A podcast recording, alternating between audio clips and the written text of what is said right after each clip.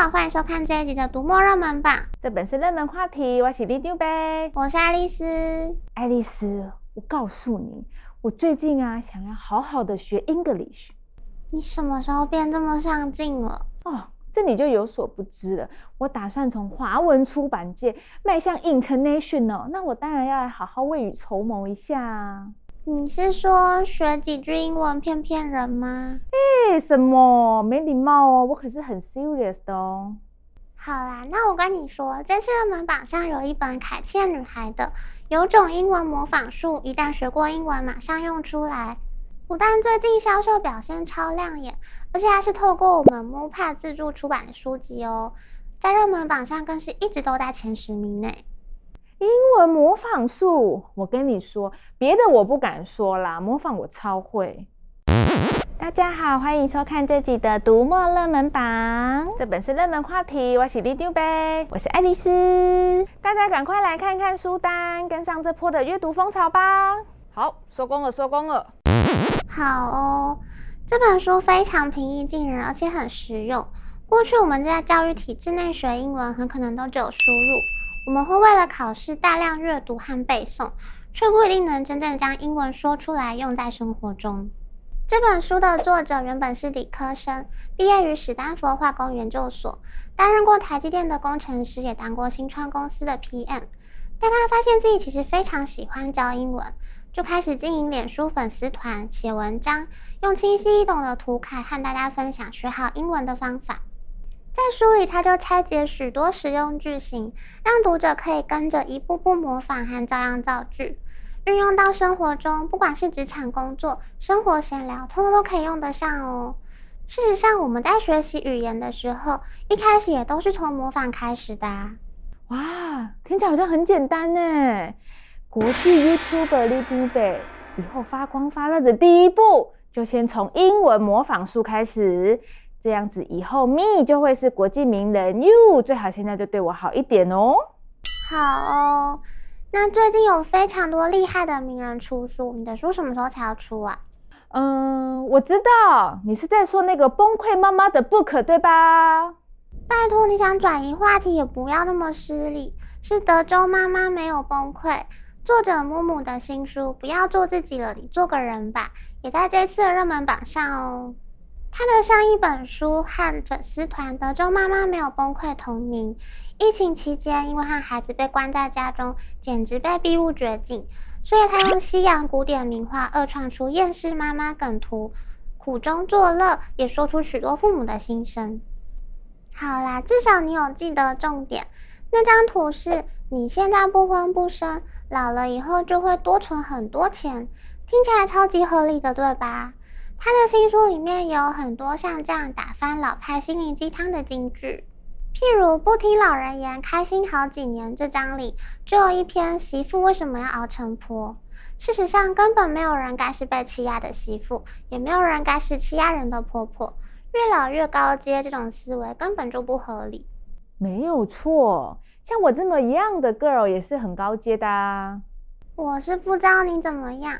不过这次热门榜上的确有很多厉害又高阶的故事女主角哦，像女巫瑟西就用希腊神话中的瑟西为主角。瑟西是太阳神的女儿，但过去在神话里，她是会把人变成猪的可怕女巫。但这本书替神话反叛女性发声，改写过去以男性为叙事主体的神话，让我们看到不同面貌的瑟西。事实上，这不是作者马德琳·米勒第一次用小说写大家耳熟能详的人物。他的上一本作品《阿基里斯之歌》就是在写古希腊民族英雄阿基里斯，不但销量惊人，还得过英国柑橘文学奖哦。嗯，我们女生真的很厉害耶，是吧？这次榜上还有一本《破咒师》，主角是拥有破咒能力的女性。啊，破咒能力那是什么？在这系列书籍里，十九世纪的英国有两种魔法师，一种能施咒，一种能破咒。故事的主角艾尔西是具有破咒能力的孤儿，他被吸收进兜帽人组织里，为了世界的正义与公平，持续用自己的破咒能力完成被指派的任务，劫富济贫。但魔法世界却开始出现离奇案件，有谋杀，有偷窃。艾尔西却慢慢发现，这些案件的魔咒似乎都和自己的任务有关。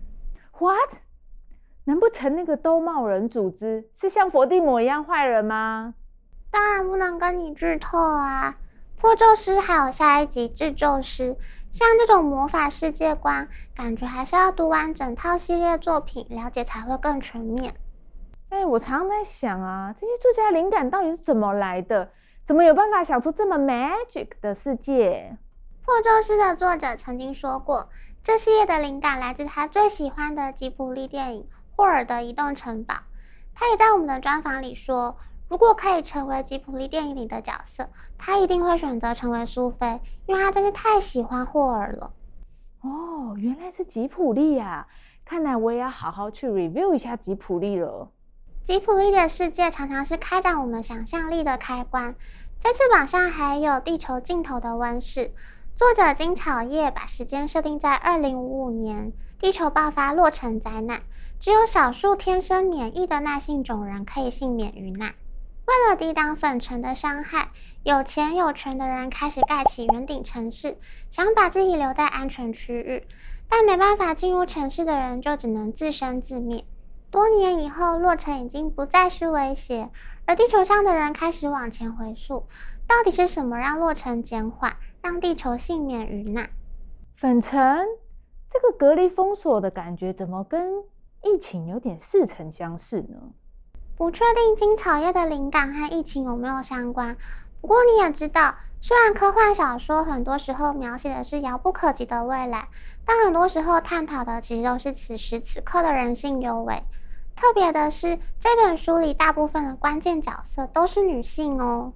嗯，用女性视角写女性角色的科幻故事，真的会有 different 的观点呢。这次榜上还有三浦紫苑的《住那个家的四个女人》，故事里有一对母女和两位未婚女性同居在东京市郊的复古洋楼里。哇，其实我也有想过，诶，如果我老了以后没有结婚啊，我可以跟朋友一起住。这样也不错哦，因为既然我们合得来啊，我也不会变成独居老人，是吧？这个故事里的四位女性年龄从二十七岁到七十岁，有工作能力强的渣男吸引机、毒舌保险业员工，还有内向但是其实内心澎湃的刺绣创作家。刺绣创作家的妈妈则是一位看透世事的千金大小姐，她的兴趣是看天气预报。嗯，这听起来就像是现在的青银共居的形式，哎，有点类似。虽然有人说自己住最自在，但其实基本上只要室友是正常人，不会太难相处。一起住不只可以互相照顾，说不定还会有很多有趣的事啊。真的哎，不过像我的话，我应该就跟那个刺绣家和妈妈一起共居吧。嗯，你该不会要妈妈老了还要帮你张罗一天三餐吧？拜托，我现在有进步诶，我都会帮我妈想她要做什么，这样就可以省去她想菜单的烦恼。像我最近最想吃的就是 pasta。爱丽丝，你可以笔记一下。好哦，不会煮就算了，连吃什么都这么有意见。你要当国际阅读圈知名 YouTuber，想吃意大利面，至少要对意大利面的历史有点了解吧？像这次热门榜上的美食也吹牛。从史前时代到现代美食，带读者跨越时空，看到美食背后的历史故事。例如，有一种说法，人类文明其实源自于酿酒的需求。我们开始种植谷物，不是为了要吃面包，而是为了要喝酒。还有啊，你最想吃的意大利面，其实一开始做面条是手工活动，转变成用机器制造，提高产量之后，才变成人民的主食。这背后的原因其实跟银行家有关哦。Why？为什么跟银行家有关？你去看书不就知道了吗？好啦，我去 read 一下，这样我就不止可以开菜单点菜，我还可以一边吃播一边讲故事嘞。Ladies and gentlemen，这次的热门榜超精彩的，有让我讲好英文迈向 international 的模仿术。打翻老派鸡汤的妈妈中肯金句，现实和虚构世界中各种厉害的女性角色，还有让我会吃又会讲的美食历史。大家赶快来看看书单，跟上这波的阅读风潮吧！除了看书买书，也别忘了按赞、分享、订阅我们的频道哦。那么，读墨热门榜这本是热门话题，我们下次见，拜拜。